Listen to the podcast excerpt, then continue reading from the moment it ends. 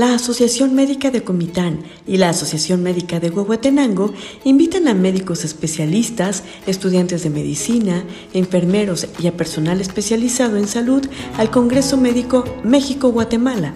En su 34 edición, este congreso abarcará módulos con los temas actualizados de salud como ginecopediatría, cirugía y trauma, neuroendocrinología, cardioneumología, imagenología diagnóstica y medicina interna reumatología, así como el curso transcongreso de temas selectos de geriatría para el médico general, mismo que se realizará el 26, 27 y 28 de mayo en el Teatro de la Ciudad Junchavín de Comitán de Domínguez, Chiapas. Inscripciones en el Centro de Enseñanza del Hospital General o en la Asociación Médica de Comitán.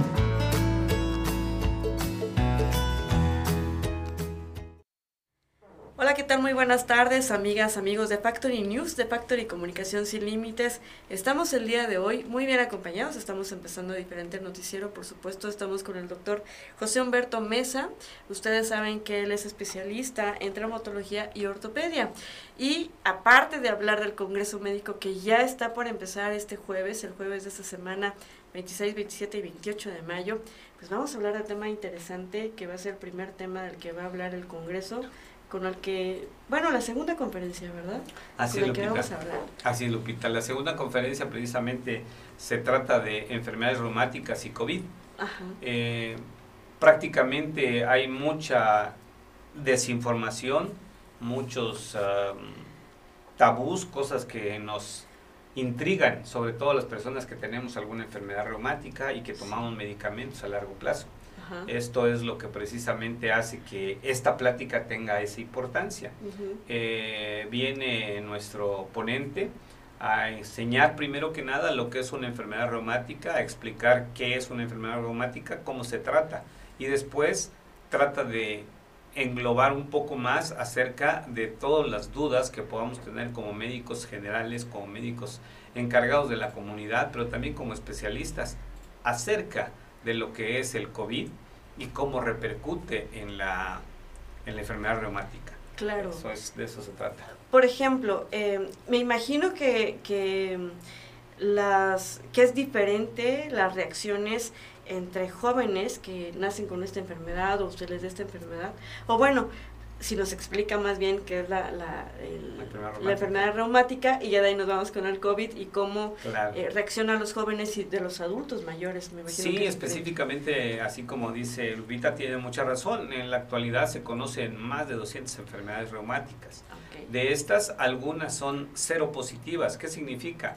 Que si les hacen un examen en el suero, en la sangre, van a salir positivas hasta un 80% y hay un 20% que son cero negativas. Es decir, tienen el problema y aún los resultados siguen siendo negativos. Eso me preocupa a mí como paciente este, si no me explican qué es lo que está pasando. Es decir, tengo la enfermedad, me dieron tratamiento, pero salió negativo, salió negativo.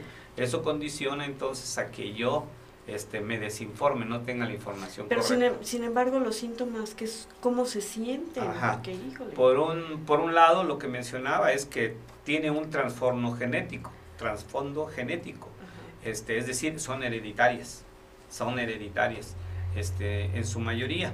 Hay otras que eh, son adquiridas posterior a cierta enfermedad, como por ejemplo una, un problema renal. Y, y hay otras que los conocemos como artritis, pero no son reumáticas. Ejemplo, la degeneración de los cartílagos por la edad, por el uso, por el tiempo, por el trabajo. Entonces son cosas diferentes. Los síntomas.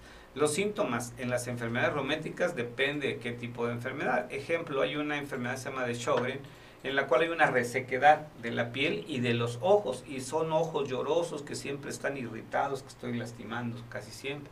Hay otra en la cual son de características este, psoriásicas que nos dan lesiones dermatológicas. Hay otras que nos dan este, lesiones a nivel de las articulaciones. Pero hay que saber diferenciar. Hay articulaciones próximas y distales. Y las enfermedades este, reumáticas son las articulaciones próximas las que más nos lastiman. Generalmente empiezan en forma al unisolo, solo de un lado, y posteriormente ya se vuelven este, bilaterales. Eh, las molestias son dolores ocasionales, recurrentes, este, ya sea en un dedo, ya sea en la muñeca, ya sea en el codo, a veces en el hombro, o a veces se presentan en los dos lados. Y la otra característica es que hay una reacción inflamatoria, hay una flogosis, es decir, está roja, hiperémica alrededor de la articulación. Entonces son muchos datos que en la actualidad se llaman criterios menores y criterios mayores para que podamos hacer el diagnóstico de artritis reumatoidea. Ok. Imagínese, bueno, no quiero pensar qué sucede con las personas que traen esta enfermedad, pero que también les dio COVID.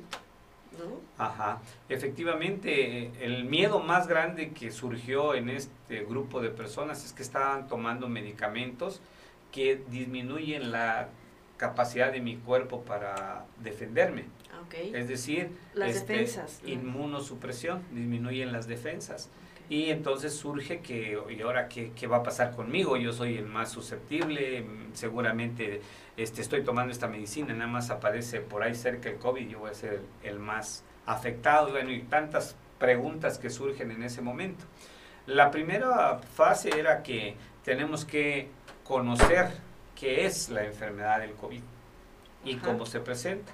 Y en su momento, cuando inició la enfermedad, pues era una gripa muy intensa, con fiebre, dolor de cuerpo, diarrea, este, dificultad para respirar.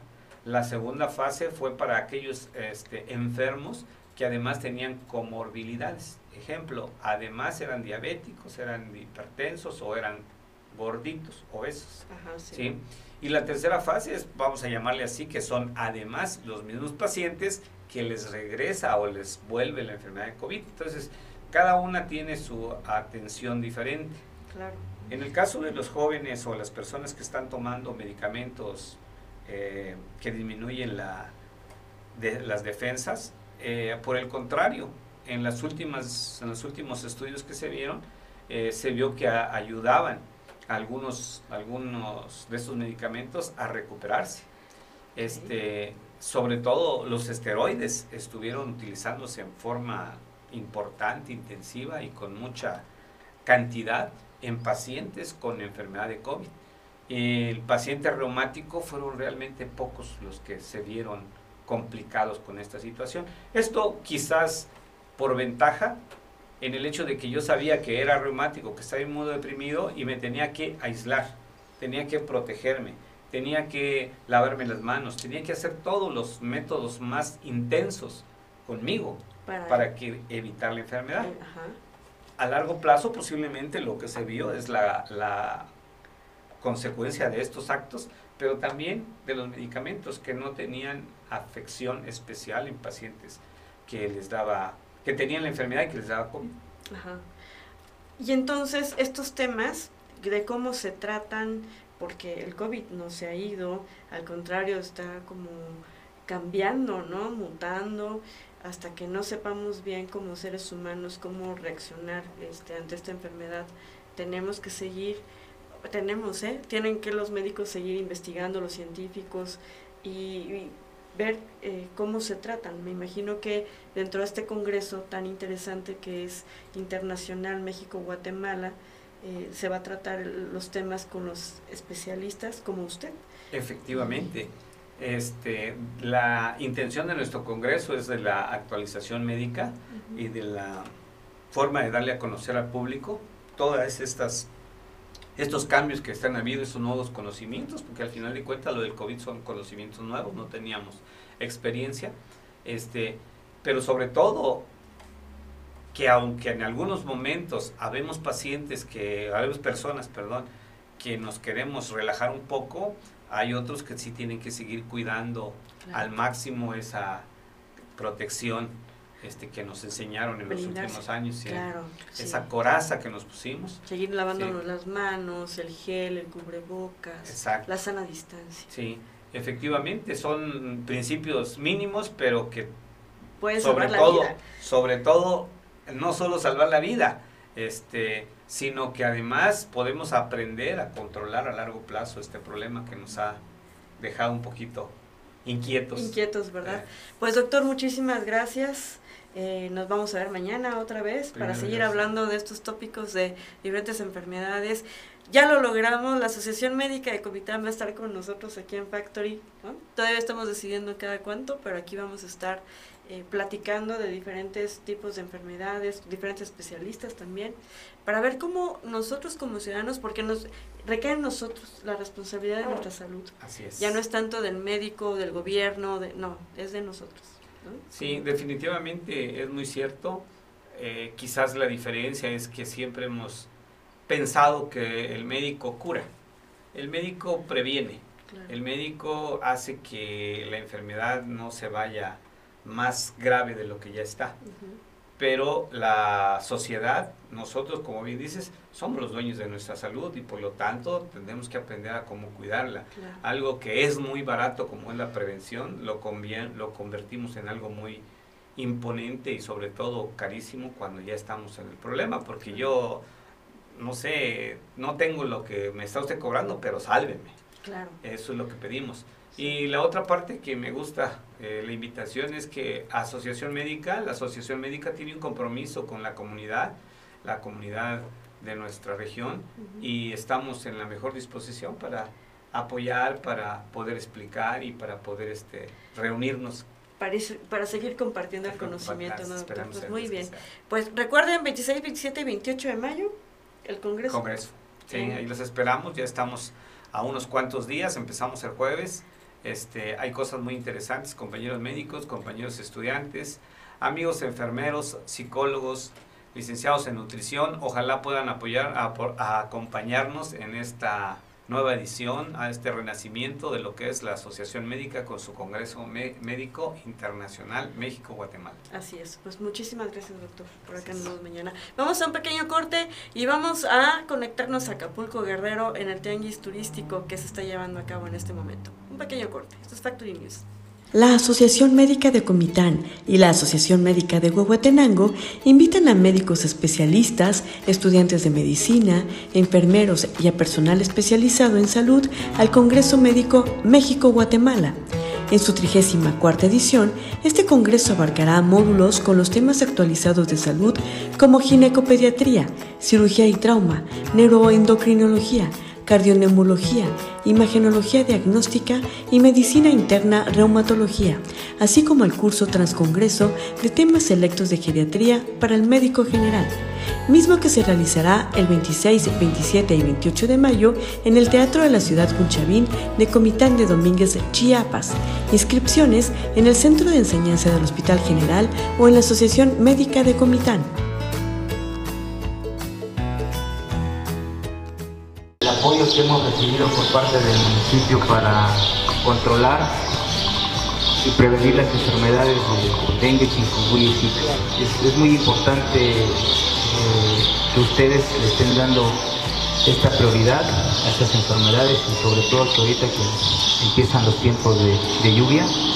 Y para nosotros es, es, muy importante, créanme que su municipio lo vamos a llevar como modelo para que los demás municipios puedan trabajar y puedan hacer lo mismo que ustedes están haciendo para el beneficio de la población de Simón.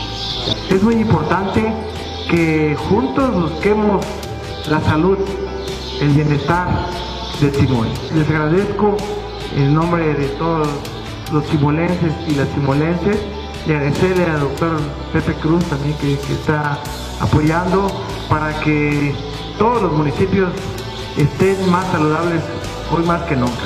También agradezco a todo el honorable ayuntamiento por estar este, con nosotros. De verdad me emociona ver a, este, un rato de voluntariado y de verdad sí respeto algo, que aman a Simón. Y eso es muy importante.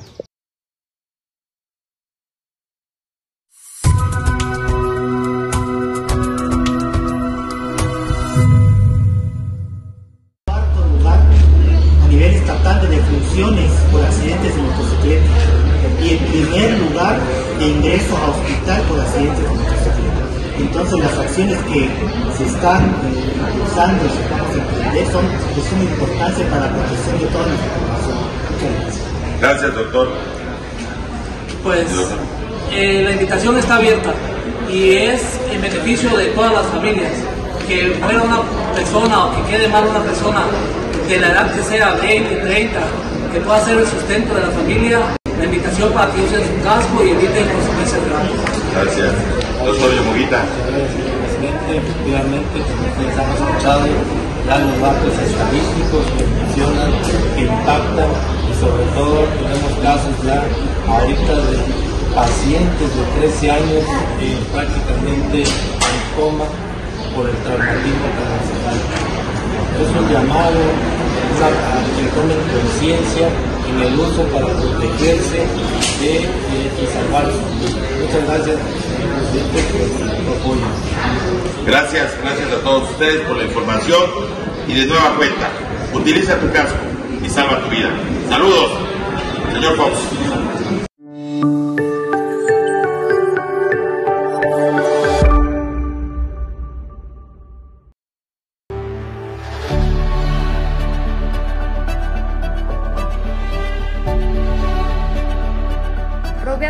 Exuberante naturaleza y al sur de la República Mexicana, encontramos los pueblos mágicos del estado de Chiapas, lugares reconocidos por sus grandes tesoros. La variedad de ecosistemas es enriquecida por lagos, cascadas y ríos caudalosos, que se funden con una extensa diversidad natural, convirtiéndolos en destinos únicos. En estos pueblos mágicos podemos escuchar el paso del tiempo, donde los templos prehispánicos nos cuentan la grandeza de los mayas, las iglesias barrocas la huella de la colonia y lo contemporáneo en sus modernas construcciones. Las playas, montañas y valles son elementos que hacen de la región un atractivo visual y turístico donde sus habitantes disfrutan de una gran variedad de actividades para todos los gustos. México tiene magia y nosotros la suerte de ser mexicanos. Por eso Lotería Nacional y la Secretaría de Turismo de México celebran la grandeza de los pueblos mágicos. Te invitamos a conocerlos y a disfrutar de su riqueza.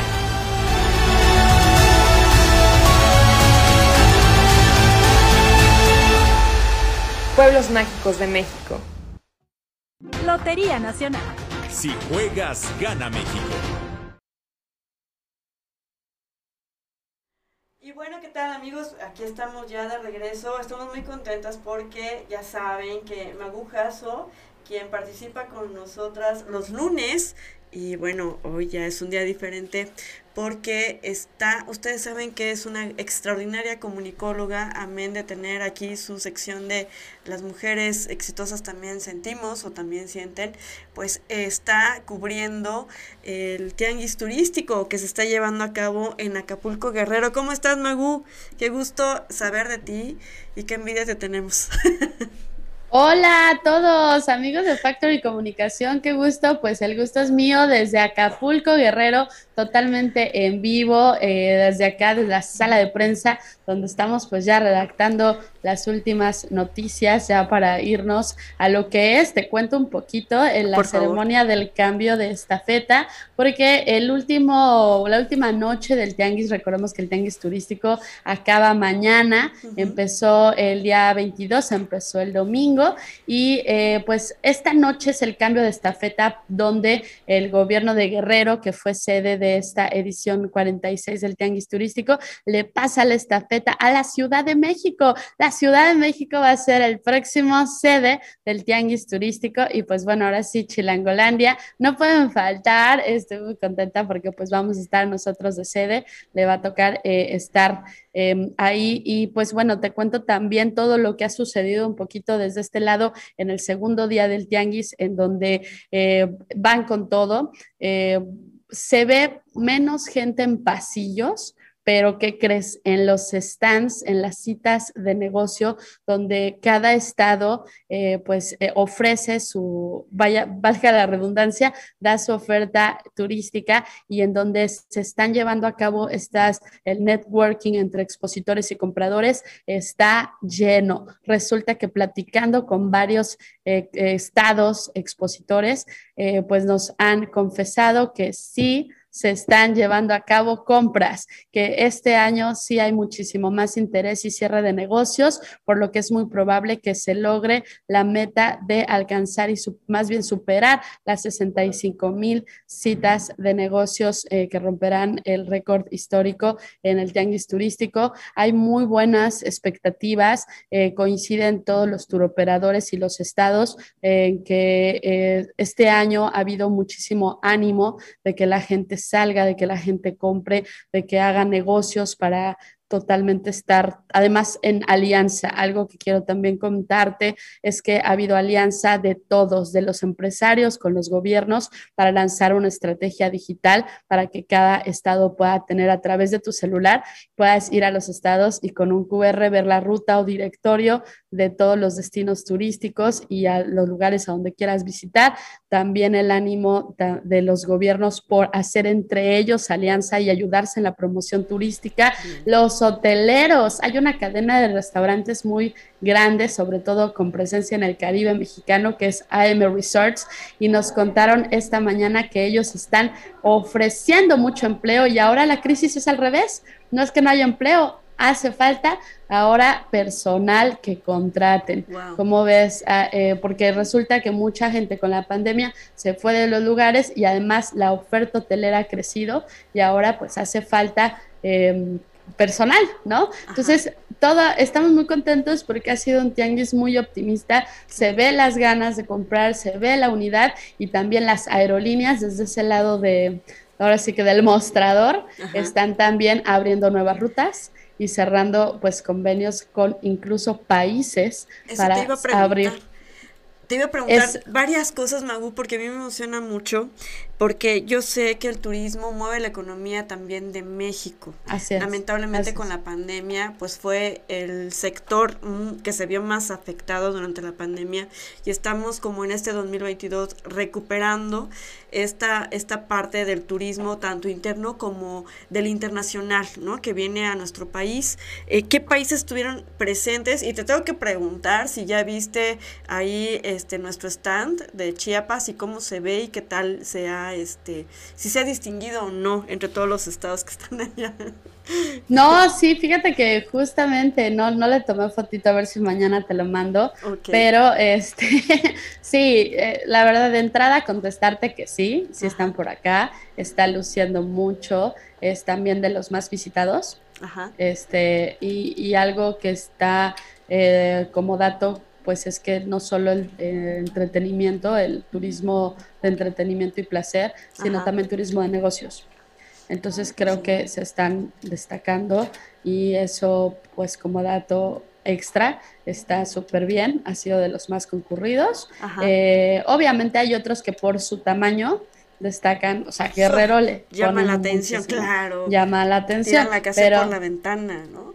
Exactamente. ¿Y qué países están con, se están haciendo negocios o cerrando? Pues mira, te, te, puedo decir que hay varios países, pero una anécdota sobre todo, ¿qué onda con Colombia?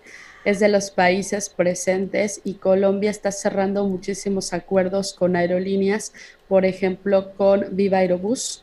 Están cerrando eh, nuevos, nuevas rutas con Viva Aerobús para venir a México y eh, por supuesto está Estados Unidos, por supuesto está Canadá, pero algo de Latinoamérica eh, pues es Colombia y además ayer eh, tuve el placer de platicar con unas chicas de una agencia de viajes familiar en Colombia y comentaban que cada vez reciben a más mexicanos. Entonces es una buena noticia que los mexicanos estamos haciendo presencia en Latinoamérica y pues también Francia ¿no? Entre otros países, pero se está viendo mucho la presencia de Latinoamérica. Oye, muy bien, pues esperemos que siga moviéndose el sector turístico en nuestro país y que se siga moviendo mucha economía a través de esto. Eh, en sí, tu experiencia en estos días y cómo, cómo visualizas eh, como buena periodista, reportera que está cubriendo porque has tenido la oportunidad, yo te sigo en Aquí Casual con Magu, que está eh, pues cubriendo y que llevando, bueno, hasta estuve presente en el concierto de Mijares, por supuesto, ahí contigo. Eh, pero también te has entrevistado, tuviste la oportunidad de ver a Torruco, al secretario de Turismo, y así a muchos eh, empresarios y muchas personalidades que me imagino que dejan un buen sabor de boca y tienen muchísima esperanza en que toda la economía del sector turístico este, pues se recupere. ¿no? Es, es, es, ¿Cuál es tu experiencia? ¿Cuál es tu... tu sentir. Sí, tu sentir. Eh, pues sí, como bien lo mencionas, y pues gracias por seguir eh, Agua el Comercial. Síganos en Aquí Casual con Magujazo.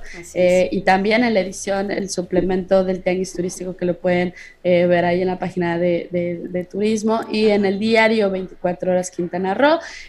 también te cuento que desde pues el secretario de Turismo, como bien lo mencionas, Miguel Torruco, hasta, pues, bueno, a Mijares no lo entrevisté, pero sí tuve el placer de estar en su concierto en la noche de inauguración oficial, eh, pero también hay otros sectores que quiero platicarte mi experiencia, como las luchas. Hoy en la mañana estuvimos con unos luchadores, porque está por acá la AAA, está el Consejo Mexicano de Lucha Libre. Eh, desgraciadamente, bueno, hay, hay, que comentarlo también, las fallas. Eh, me puedo quejar de manera pública que el Wi-Fi, sobre todo para nuestros medios multimedia que dependemos de transmisiones en vivo, los datos no eran suficientes porque también algo pasaba con la señal que no se podía transmitir y, y pues la calidad era malísima. Y con los luchadores, pues tuve una entrevista padrísima y resulta que a media entrevista, ahora sí que a media llave, a media caída, pues se cayó. Así que un llamado aquí también de los compañeros de sala de prensa es que pues que sí, mejoren la conectividad, pero em, algo que te puedo compartir de mi experiencia es que platicar con los luchadores y saber que son referente del turismo mexicano, eh, pues es también muy padre que, que, les den su espacio, que les den su stand, que les den voz, porque es parte de nuestra tradición y que vengan los extranjeros y que puedan visitar el stand y en un ring padrísimo y que puedan subirse a tomar la foto. Esas son de las experiencias que ofrece el Tianguis Turístico. Em, Coahuila tiene un dinosaurio enorme, entonces también está muy divertido pasar por ahí. Y eh, por supuesto todos los hoteles y los restaurantes. Hay un restaurante en Capeche que la gente se vino vestido de pirata. Eh, Michoacán vino con una Catrina padrísima eh, que te explica, te acercas a ella y te explica toda su vestimenta y la tradición de su vestimenta. Entonces, eso es lo que hay que rescatar, la parte bonita de la tradición de ser mexicanos, sea cual sea tu estado, sea cual sea tu lugar, hay que unirnos para promover a México y para hacer que México nuevamente se una y sea un referente turístico a nivel mundial. Oye, muy bien. Pues muchísimas gracias, Magu, porque todo eso es parte de nuestra identidad, es parte de nuestra entidad y entonces es importante proyectarlo. Ahorita que decías de los luchadores, pues es parte de nuestra cultura, por supuesto, ¿no? Qué bueno, qué bueno que también hubo eso. Oye, Magu, muchísimas gracias. Ojalá nos puedas compartir algunas imágenes en algún momento. Te agradecemos muchísimo esta cobertura, de verdad. No, muchas gracias a ti, Lupita, y por supuesto seguimos aquí reporteando y reportando. Claro que sí, vamos a compartir un poco de aquí casual con Magu, de algunas de las entrevistas a través de Factory Comunicación Sin Límites. Muchísimas gracias y nos escuchamos y nos vemos ya la próxima semana o tú nos, nos vemos la próxima semana, ahora sí desde la Ciudad de México. Va, dale pues, cuídate mucho, un abrazo. Gracias. Vamos a un corte. Para nosotros es un gran gusto es un gran honor tener aquí nuestro presidente en este barrio, Los Sabinos, Belisario y Nene Ruiz. Presidente, es usted bienvenido en esta calle que usted nos está dando con todo su corazón. Estamos muy contentos, lo estábamos esperando. Usted sabe con qué emoción. Pero se llegó el día y este lo, aquí lo tenemos. Muchas gracias, señor presidente, señor Fox. Usted sí nos está cumpliendo con todos los barrios. Un agradecimiento muy especial, señor presidente, por esta gran obra que está esperada más de 20 años. Usted más que nadie sabe que hemos batallado acá este, desde hace buen rato y la verdad que es para beneficio de todo Comitán, no solo de los tres barrios, acá donde estamos. Siempre le he dicho que pueblo y gobierno avanzamos y con el señor Fox se ve la diferencia. Usted no afloje la cuerda. El zorro siempre va por delante y fuerte. Primero, mi agradecimiento muy especial, amigo Fox. Hace más de 20 años que estamos tramitando esta pavimentación y ahora nuestro sueño se hace realidad contigo. Queremos agradecerte con el corazón. Todos estamos contigo y queremos que sigas trabajando como hasta hoy lo has hecho. Me llena más de energía para seguir trabajando por Comitán. Seguimos tocando las puertas en beneficio de Comitán y hoy yo he recorrido cada barrio de ustedes. Ahorita vamos a hacer 700 metros de concreto hidráulico porque agradezco la suma de ustedes. Porque hoy el pueblo de veras me está ayudando, me siento contento porque así voy a avanzar más. Con el señor Fox se nota la diferencia. Iluminaria en parques y centros escolares aquí en Comitán, con la instalación y sustitución de luminarias en diversas partes de la ciudad, el Ayuntamiento Municipal de Comitán, que preside María Antonio Guillén Domínguez, sigue avanzando en materia de mejoramiento en la imagen urbana, así como la seguridad de peatones y automovilistas que circulan por diversas vías de esta ciudad. Y bueno, durante todo el mes de mayo se han realizado diversos trabajos como la sustitución de luminarias en el libramiento sur sobre el tecnológico de Comitán, beneficiando a cientos de estudiantes que transitan por el lugar en horarios nocturnos. Además, se procedió al mantenimiento de 11 luminarias en la Universidad Autónoma de Chiapas, Campus Comitán, además de la donación de dos luminarias solares. También se dotó de luminarias y se dio mantenimiento en la zona rural del municipio, beneficiando a los ejidos de la Floresta, Francisco Sarabia, 3 de mayo, y la ranchería San Miguel Tinajab y San Antonio Ogotzil, petición que hoy este gobierno le da respuesta positiva. Se rehabilitaron 62 luminarias instaladas sobre el Boulevard Belisario Domínguez y Boulevard de las Federaciones, además de la limpieza correspondiente de registros que alimentan a 31 luminarias y corrección de cableado para encontrar posibles cortocircuitos que impiden el buen funcionamiento de las luminarias instaladas sobre el tramo de la Plaza Las Flores a la gasolinera Amarel, rehabilitando así un total de 31 luminarias. Asimismo, se llevó a cabo la renovación de luminarias tipo optal y suburbanas por luminarias de LED de 100 watts, así como la instalación de 200 luminarias para seguridad de la población, beneficiando así a los barrios de San José, San Sebastián, La Pila, Guadalupe, Jesucito, San Agustín, Los Cipreses, Microondas, Puente Hidalgo, Barrio El 25, Las Chilcas, Fraccionamiento Libertad. Además, en el fraccionamiento Laurel, Lomas del Sur, La Paz, eh, Colonia Belisario Domínguez, Barrio Santa Ana, Barrio Cristóbal Colón y Archibol, así como la rehabilitación y mantenimiento de luminarias instaladas dentro del campo de fútbol del barrio Pilita Seca. Y bueno, con estas acciones la sociedad está más segura con calles y más y mejor alumbradas muy bien por esta área de alumbrado público. Bueno, por otro lado, acciones constantes para evitar encharcamientos e inundaciones. Ante las presentes lluvias en la cabecera municipal se continúa dando atención a las solicitudes de la ciudadanía y es que de manera coordinada la Secretaría de Protección Civil Municipal y el Departamento de Servicios Públicos Municipales cumplen con las instrucciones del licenciado José Joel Altuzar Jiménez en Chimol, el presidente municipal constitucional de Chimol, la cual es realizar el desasolve en canales pluviales y cunetas con el fin de evitar encharcamientos e inundaciones. Muy bien, hoy tuve el gusto de saludar al presidente eh, municipal de Chimol, eh, de verdad un presidente que está súper comprometido, ya nos prometió una entrevista próximamente para poder mostrar todo el trabajo que está realizando en este municipio tan bonito como es Chimol. Saludos por allá. Y bueno, volcó un tráiler en la carretera, precisamente eh, se registró una volcadora hace unas horas de un tráiler presuntamente cargado de combustible sobre el tramo carretero Comitán Simol.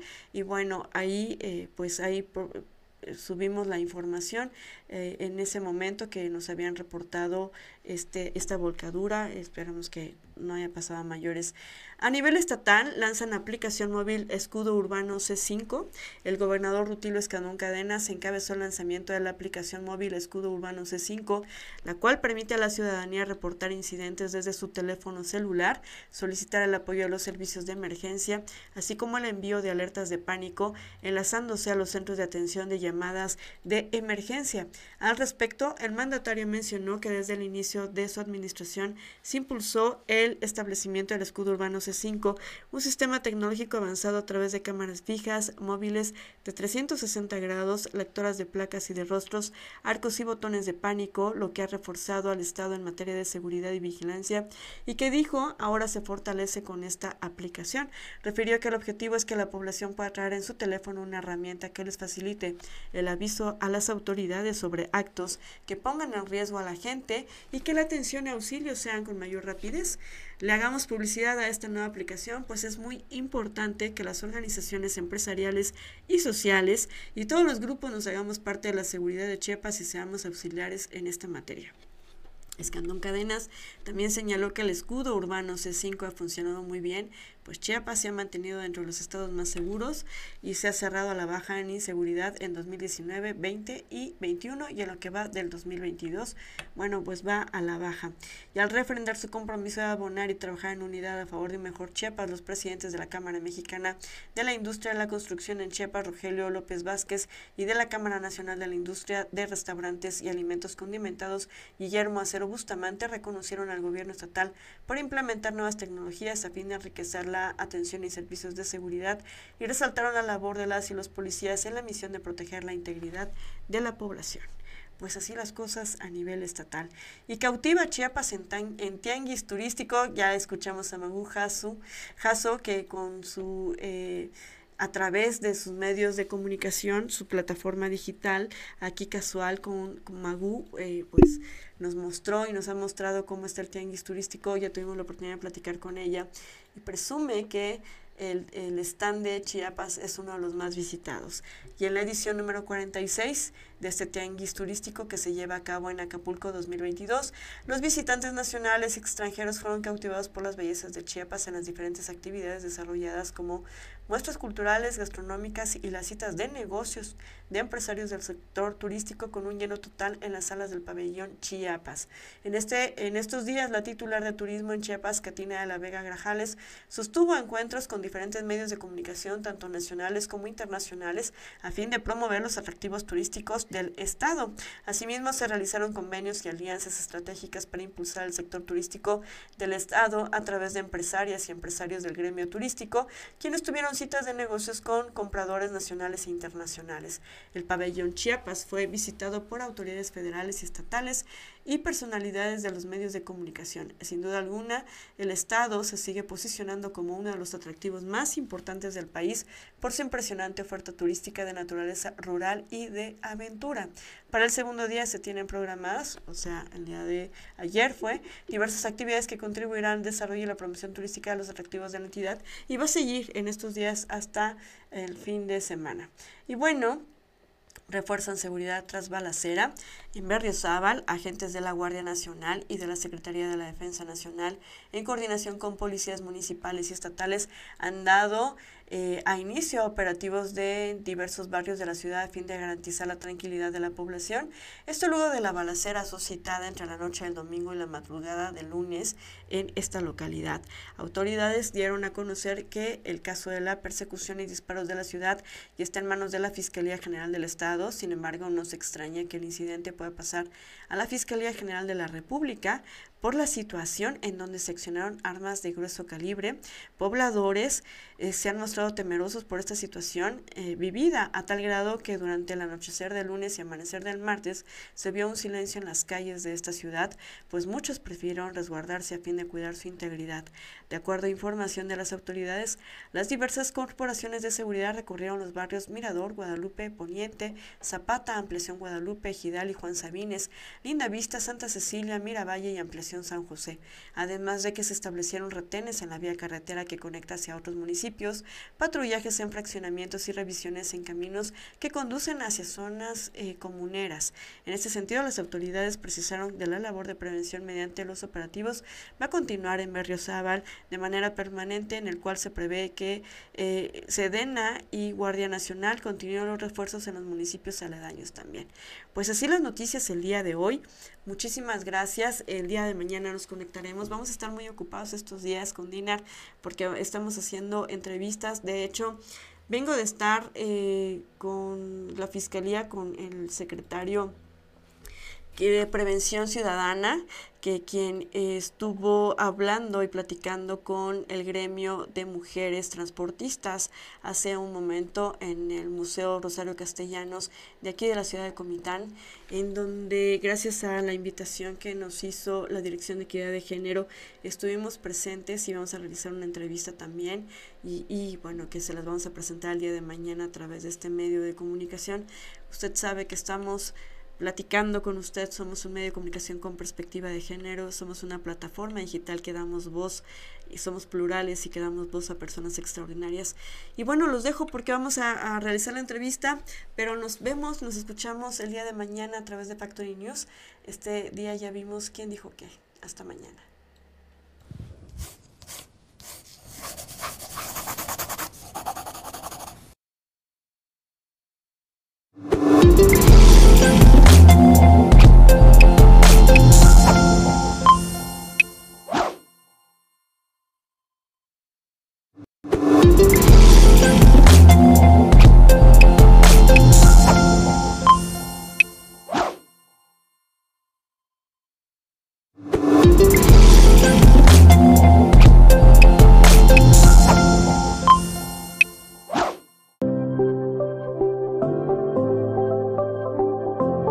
Quiero agradecer aquí en nombre de este barrio de La Pilita, en nombre de los comitecos y de las comitecas, al presidente de la República, Andrés Manuel López Obrador, al gobernador Rutilio Escandón Cadenas, por supuesto a Sedatu, por todo este apoyo que le están dando a Comitán. Este es un parque recreativo que se va a transformar con un monto de 10 millones 920 pesos. Vamos a tener una cancha bonita techada, las gradas techadas, juegos, los baños, bueno, va a quedar una obra muy importante. Estamos muy agradecidos, señor presidente, a los tres niveles, a Manuel López Obrador, que también manda los recursos, a nuestro gobernador Escandón, ¿verdad?, que nos manda este, los recursos. Muchas gracias a los vecinos de que nos acompañan, ¿verdad? Y seguiremos gestionando obras para nuestros barrios, ya que el presidente pues está haciendo el favor de preocuparse por el pueblo, son obras que le sirven a todo el pueblo. Va por ti.